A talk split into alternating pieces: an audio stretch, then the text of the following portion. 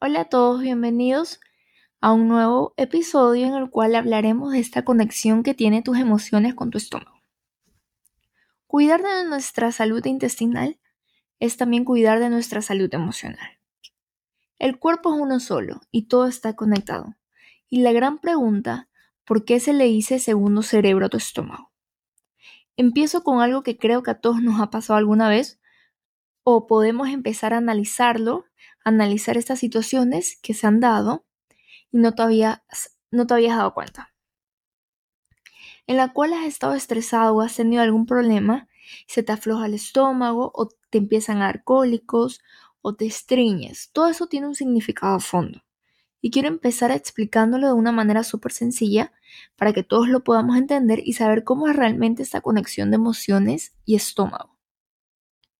Empecemos hablando por la famosa hormona del estrés, que es el cortisol. Este cortisol hace que la famosa hormona de la felicidad, que es la serotonina, disminuya. La serotonina cumple un papel súper importante en nuestra digestión porque se produce el 90% en el intestino. Es un neurotransmisor que está ligado a la sensación de calma, de relajación, de bienestar, combate el estrés, regula el apetito y participa en los procesos de aprendizaje, memoria, sueño. La serotonina se libera cuando hay una señal de alimento ingerido y regula los movimientos intestinales. Además de la secreción de moco, enzimas y algunas otras hormonas. Las emociones como de angustia, preocupación, estrés, repercuten en el sistema digestivo con diarrea, dolores, espasmos, inflamación, estreñimiento, porque esta es la manera física que manifiesta nuestro cuerpo que el cortisol se está elevando, que la serotonina está bajando. Y esta es la manera científica de cómo realmente nuestras emociones sí están ligadas con el estómago. Cuando tú constantemente estás en esta situación de estrés, angustia, ansiedad, preocupación, puedes llegar a desarrollar inflamación, estreñimiento, alergias a la piel, porque constantemente tu serotonina está baja y tu cortisol está elevado. Y haces que tu cuerpo entre en un método de defensa en lo cual lo manifiesta de esta forma. Y por eso siempre hablo de esta alimentación intuitiva, porque es importante la parte emocional, pero también es importante el cuidado de tu microbiota, porque es el responsable de estimular la producción de la serotonina y hay estudios que comprueban que la serotonina es clave en la regulación del estado de ánimo y su carencia se asocia con síntomas como la ansiedad, depresión y la microbiota intestinal puede estar implicada tanto en la reducción de sus niveles como en la producción. Entonces, volvamos al comienzo. Todo el cuerpo está conectado. Si tú no cuidas de tu microbiota intestinal, que es este conjunto de microorganismos vivos, vas a generar un desequilibrio. Te va a ocasionar que haya una reducción en la producción de la serotonina, vas a hacer que tu cuerpo entre en método de defensa, empezarás a inflamarte y el estrés continuo puede ocasionarte intestino irritable, alteraciones en la piel, estreñimiento crónico, diarreas frecuentes. ¿Y qué tiene que ver esto con una alimentación intuitiva?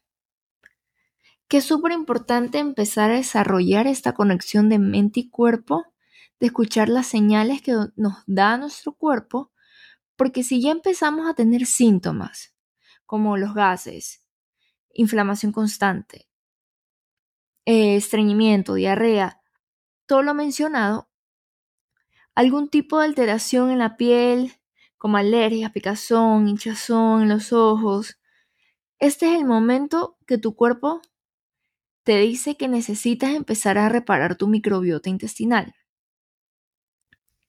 Entonces, como sabemos, eh, la microbiota es la que se encarga de estimular la producción de serotonina y disminuir el cortisol, que es la hormona del estrés. Entonces, ¿qué cosas puedes empezar a hacer para aumentar tus niveles de serotonina?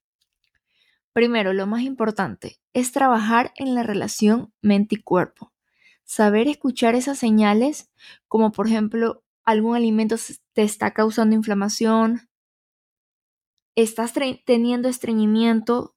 O sea, el estreñimiento no es algo de que tú dices, ah, no fui al baño por cinco días. No, también es algo de que dices, eh, voy solamente pasando un día, voy solamente dos veces eh, a la semana, o pasando dos días. Eso es también estreñimiento. Hacer ejercicio, eso te va a ayudar muchísimo a liberar el estrés. Consume probióticos que te van a ayudar a reparar tu microbiota intestinal y también suplementos como la vitamina D que te ayudarán a desinflamar y mejorar tu estado de ánimo.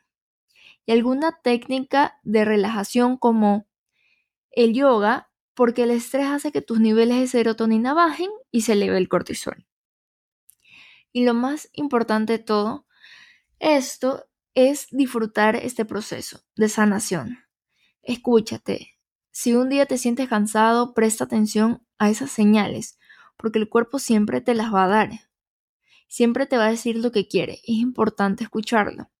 Y si necesitas ayuda en este camino, o cómo llevar esta alimentación antiinflamatoria, que es la que te ayudará a sanar tu microbiota intestinal, mejorar estos síntomas de inflamación, picazón gases, estreñimiento, entre otros, puedes escribirme y te ayudaré en mi sesión de coaching uno a uno, en la cual trabajaremos paso a paso e iremos reforzando esta conexión mente y cuerpo. Y bueno, nos vemos en el siguiente capítulo.